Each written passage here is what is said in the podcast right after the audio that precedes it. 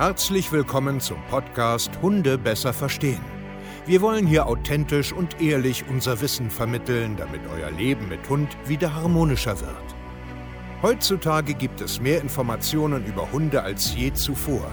Das Internet gleicht einem Dschungel an Meinungen und Philosophien und dadurch gibt es sehr viele verunsicherte Menschen. Damit ihr wieder Licht am Ende des Tunnels seht, nehmen wir euch an die Hand und begleiten euch durch diesen Dschungel. Wir räumen auf. Wir geben euch Wissen, Mindset, Strategien. Dem Hund zuliebe.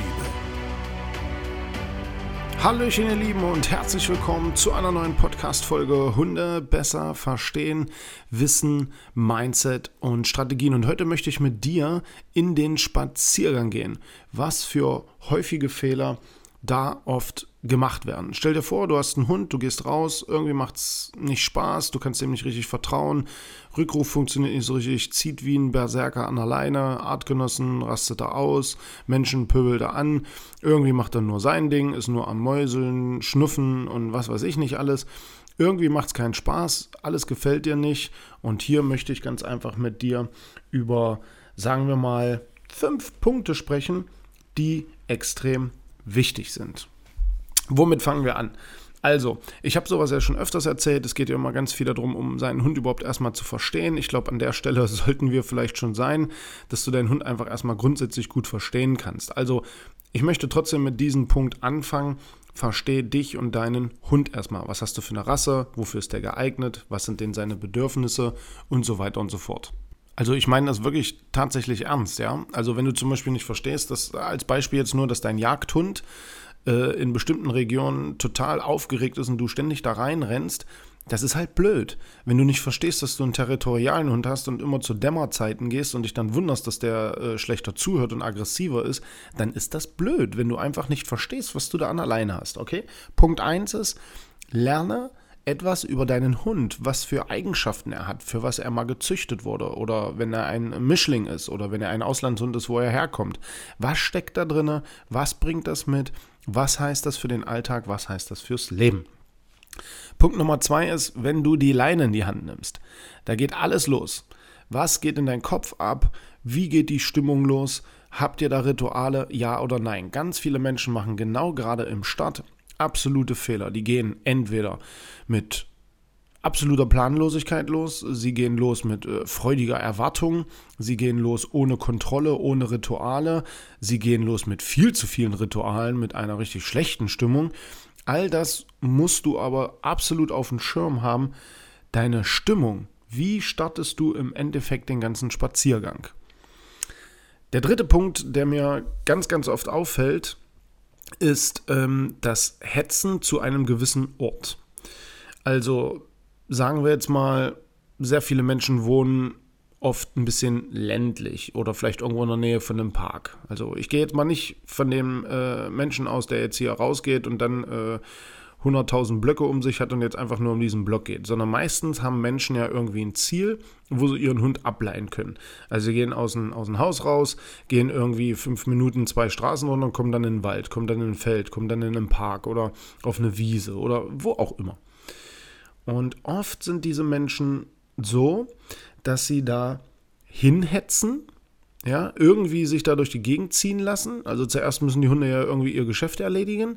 Da lassen sie sich schon hinziehen und schnell, schnell, schnell. Und dann gehen sie irgendwie an Ort X, wo sie ihrem Hund dann die Freiheit ermöglichen. Und das sind auch oft die Menschen, die so extrem genervt sind dass ihr Hund so stark an der Leine und so weiter zieht. Ich meine, da geht es jetzt wieder um ein paar Punkte drum, warum zieht der Hund eigentlich? Aber das ist so ein ganz typisches Ding, so ein ganz typischer Fehler, was diese Menschen auf dem Spaziergang machen, ist, sie hetzen einfach viel zu schnell an Ort X und machen dann die Schleppleine dran oder lassen ihn dann freilaufen. Um mal auf den Punkt zu kommen, es gibt viel zu schnell Freiheit. Und was dein Hund da aber auch lernt, ist eine gewisse Erwartungshaltung anzulegen. Ich muss einfach nur Gas geben, ich will da jetzt hin, weil dann darf ich wieder übertrieben das machen, was ich will. Da gibt es keinen Kontakt, da gibt es keine Struktur, da gibt es keinen, keinen Plan, da gibt es gar nichts. Und das ist halt nicht gut. Und dann kommen dann halt immer so eine Fragen wie, oh, der nervt, das zieht, der zieht dann immer so stark, erst nach einer Stunde, wenn er ruhiger ist und wie gehe ich in das Thema jetzt an? Das Problem ist, dass der von zu Hause aus zum Ort X, wo Freiheit dann ist oder Schleppleine oder längere Leine, wie auch immer jetzt, einfach viel zu schnell geht. Das nächste Problem ist dann, dass es da auch gar keinen wirklichen Kontakt zum Hund gibt. Also ich sehe ganz oft Mensch-Hundeteams, die so ähnlich losgehen in den Spaziergang, wo es überhaupt keine Kommunikation gibt.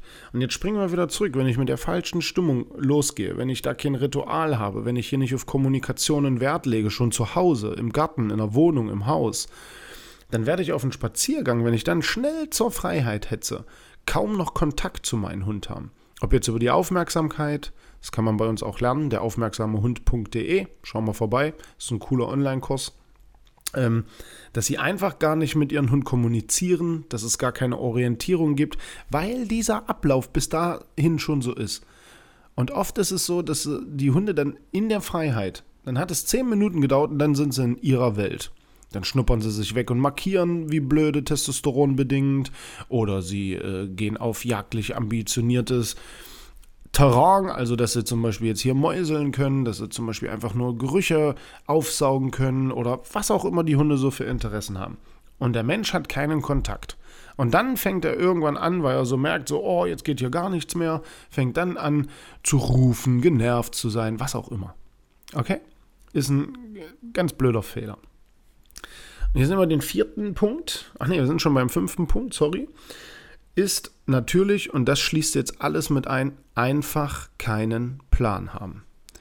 Ich sehe es nämlich eigentlich immer, so leid wie es mir tut, immer, die Menschen wissen nicht, was sie tun. Sie machen irgendetwas, was sie mal gelesen haben, was sie mal gesehen haben, was sie mal aufgeschnappt haben, was sie glauben, was sie gerne hätten, machen sie irgendwie und jeder Tag sieht fast irgendwie anders aus. Also das heißt, wir fangen ganz vorne an. Wenn ich, bevor ich meine Jacke anziehe, die Leine in die Hand nehme, wissen sie schon nicht, wie das aussehen soll. Im Kopf. Es fängt im Kopf an. Wie, also wie soll das Bild aussehen? Wo steht mein Hund? Wo sitzt mein Hund? Wo liegt mein Hund? Wo bewegt er sich? Bewegt er sich überhaupt? Ist er mit dabei beim Schuhe anziehen? Hält er drei Meter Abstand? Wenn ich die Tür aufmache, darf mein Hund einfach rausgehen? Muss er immer noch warten? Kommuniziere ich mit ihm über Körpersprache? Kommuniziere ich mit ihm über Kommandos? Was in Gottes Namen mache ich denn eigentlich? So, und dann im Kopf schon, wie läuft es denn weiter? Wo geht mein Hund pinkeln und macht sein Geschäft? Wie laufe ich die nächsten 10, 15, 20 Minuten? Wo will ich eigentlich hin? Wenn ich da bin, was mache ich dann da? Habe ich Aufgaben für meinen Hund? Gehen wir irgendwo strukturiert? Hat er irgendwo wirklich Hundseinfreiheit? Gehen wir irgendwo hin, machen eine Ruheübung? Machen wir irgendwo eine Spaßübung? Machen wir irgendwo eine Arbeitsübung? Was machen wir denn überhaupt? An was arbeite ich denn gerade? Heute arbeite ich Leidenführigkeit oder Aufmerksamkeit oder Rückruf oder Abbruch oder was auch immer. Aber dass man mal einen klaren, strukturierten Plan hat und wirklich weiß, was man da macht und dann auch mal langfristig sich an so etwas haftet. Was das alles sein kann, das ist nachher individuell. Das muss man, das muss man sich ansehen. Da kann man keine Pauschaltipps geben. Aber diesen Plan, das kann ich dir schon mal sagen. Du brauchst einen gottverdammten Plan.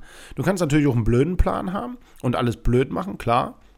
Aber dass du erstmal überhaupt einen Plan hast, das wäre schon mal genial. Weil Pläne schaffen im Endeffekt Strukturen, Rituale und eine Verlässlichkeit. Eine Verlässlichkeit in der Kommunikation. Man kann sich auf dich verlassen, weil man weiß, was jetzt alles so kommt und passiert. Und so wird man ruhiger, so steht man besser in der Kommunikation. So kann man sich auch orientieren, weil man Abläufe kennt. Und so kriegt man unheimlich viele Probleme in den Griff, weil Hunde einfach ja, mehr Vertrauen, Sicherheit spüren, die Strukturen kennen, sich auf dich verlassen können, du nicht so ein durcheinander, äh, ja, so ein gestresster Clown bist. Ähm, darum geht es einfach. Plan machen. Absolut wichtig. Unser Coaching ist genauso aufgebaut auf Pläne auf Individualität im Verlaufe des Prozesses, auf viele Gespräche, auf viel Feedback und Analysen. Deswegen kannst du das bei uns hier natürlich alles lernen, auch wenn du noch keine starken Probleme hast. Ja, viele glauben immer, man muss erst zu uns kommen, wenn der Hund schon völlig eskaliert. Auf gar keinen Fall. Du kannst am ersten Tag, wenn du einen Welpen hast, Tierschutzhund holst oder du das gerade ein paar Wochen oder Monate machst, Tendenzen spürst, komm zu uns wir zeigen dir genau, wie das geht. Wir begleiten dich sehr lange, damit du ein Leben lang, und das meine ich ganz ernst, ein Leben lang verstanden hast, wie es geht, weil du all unsere Videos dein Leben lang behältst, weil du immer wieder zurückkommen kannst zu uns, äh, zum Trainerteam, dass du deinen Kontakt nicht verlierst. Es ist eine Lebensaufgabe hier. www.hundetrainer-stevekaye.de. Vielen Dank, ihr Lieben. Macht's gut und ciao.